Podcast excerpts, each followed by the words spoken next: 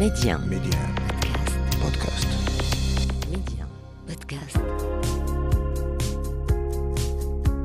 60% des Africains ont moins de 24 ans. Notre continent est donc assis sur un sac d'or qui n'est rien d'autre que ses enfants. Aujourd'hui, miser sur la jeunesse africaine, c'est miser sur l'avenir du continent. Et cette jeunesse qui ose ne cesse de nous montrer que c'est elle qui détient la clé de l'émergence. En s'appuyant sur la toute-puissance du numérique, ils parviennent aujourd'hui à révolutionner des secteurs prioritaires comme l'éducation, la santé, le transport, l'agriculture et j'en passe, car la liste est très longue. Alors chez Médian, c'est parce que nous savons que cette jeunesse a un incroyable talent, c'est parce que nous croyons à sa capacité de résilience que nous avons lancé Mediap, le podcast qui fait la promotion de l'entrepreneuriat et de l'innovation technologique en Afrique. Avec moi, Papa Diouf. L'Afrique, un continent d'opportunités et sa jeunesse bien plus qu'un trésor. Bonjour à tous et soyez les bienvenus dans ce nouveau numéro de votre podcast euh, Média. Aujourd'hui, nous allons vous parler de la start-up. Elle fabrique des fertilisants bio et facilite le quotidien de plusieurs agriculteurs au Maroc. Mariam Dia est la cofondatrice de cette start-up. Il est en direct de Casablanca avec nous. Bonjour Mariam. Bonjour tout le monde, ça va? Ça va très bien. Merci d'avoir accepté notre invitation, Mariam. D'abord, dites-nous comment votre start-up a vu le jour? Qu'est-ce qui vous a poussé à lancer PJPA Alors tout d'abord, euh, pour PGPR Technologies, euh, il a été créé par des jeunes, c'est nous. On est des jeunes activistes qui sont engagés euh, dans la lutte contre le changement climatique. Mhm. Et d'ailleurs, nous nous sommes rencontrés pour la première fois dans un événement de protection de l'environnement. Donc, euh, où nous avons vraiment développé une amitié qui a été profonde. Et euh, l'idée initiale, elle était venue d'un ami, c'est Absader qui effectuait une doctorat en valorisation de déchets et surtout valorisation biologique. Mhm. Donc, euh, et comme vous savez tous, on vient de différents backgrounds, comme moi je suis vétérinaire, il y a d'autres personnes qui, qui font d'autres choses. Mais cette différence nous a donné un petit peu un coup de force pour avancer. Et on a pensé à symboliser notre amitié et à fonder cette euh, euh, start-up au début, avec un vrai engagement de la part de nous tous. Et euh, bien sûr, euh, tout en boostant notre euh, amour vers l'environnement et le développement durable. Disons que c'est cet amour que vous avez voilà, pour euh, l'environnement, le climat, le développement durable qui vous a poussé à lancer cette start-up qui fabrique aujourd'hui des fertilisants bio.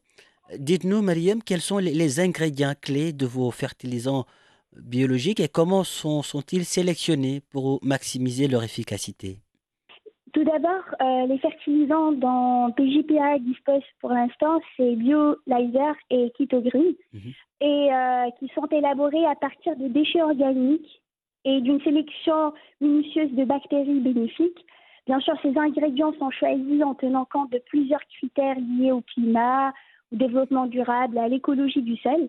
Donc, euh, nous sélectionnons des déchets organiques riches en éléments nutritifs qui sont essentiels pour les plantes Mhm. tout en veillant à utiliser des matériaux provenant de sources durables pour le respect de l'environnement.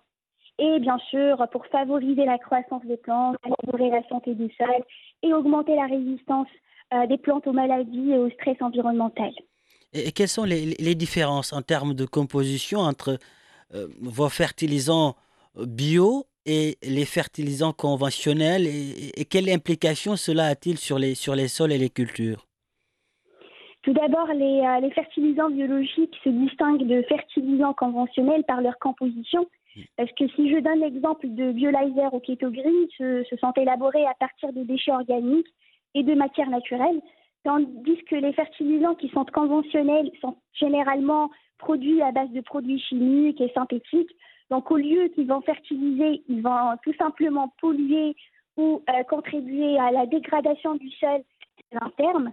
Et euh, en revanche, euh, les, les fertilisants euh, biologiques, ça va nous aider à améliorer euh, la santé du sol, à favoriser euh, la, la qualité de la plante et la qualité euh, du sol aussi, à prévenir l'érosion. Donc si on opte pour des fertilisants biologiques, les agriculteurs peuvent contribuer à préserver la santé du sol, à réduire l'impact de l'environnement et à produire des cultures plus saines et plus durables. J'imagine, à utiliser aussi moins d'eau. Justement, quels sont les, mécanismes par lesquels vos fertilisants améliorent aujourd'hui la, rétention d'eau dans le sol et aident à faire face aux, conditions de sécheresse? Alors, nos fertilisants biologiques euh, agissent en énergie avec la nature pour améliorer la rétention d'eau dans le sol et aider les cultures à faire face aux conditions de sécheresse. Bien sûr, le Maroc maintenant en fait partie des pays qui souffrent de ce fléau international. Et euh, les fertilisants euh, qui sont biologiques vont améliorer l'agrégation du sol, c'est-à-dire la formation de structures euh, euh, qui va permettre de retenir l'eau et d'améliorer la circulation de l'air dans le sol. Mm. On va non seulement fertiliser les sols dégradés, mais on va contribuer aussi à restaurer leur structure et leur fertilité ce qui, va favoriser une meilleure rétention d'eau aussi. De plus, que les fertilisants biologiques sont enrichis de matière organique, donc ils vont agir comme une éponge qui va absorber l'eau et la retenir, et bien sûr euh, qui va agir essentiellement euh, pour assurer un approvisionnement durable d'eau pour la plante durant tous ces stades euh, de croissance.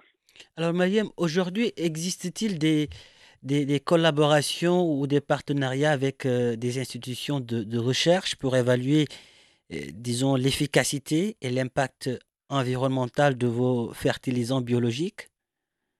Bien sûr, nous avons établi euh, beaucoup de, de, collaborations et de partenariats avec plusieurs institutions de recherche. Mmh Je vais citer quelques-uns. D'ailleurs, on a collaboré avec l'Agence de développement agricole pour évaluer l'impact de nos produits sur les cultures et les sols.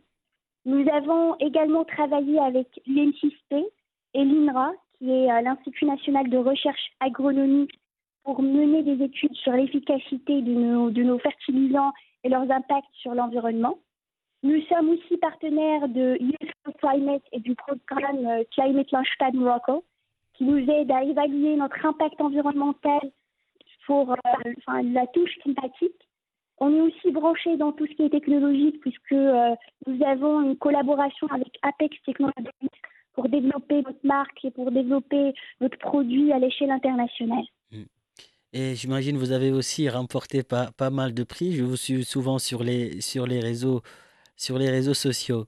Euh, Mariam, quels ont été vos, plus grands défis lors du développement de, de votre start-up et comment les avez-vous surmontés?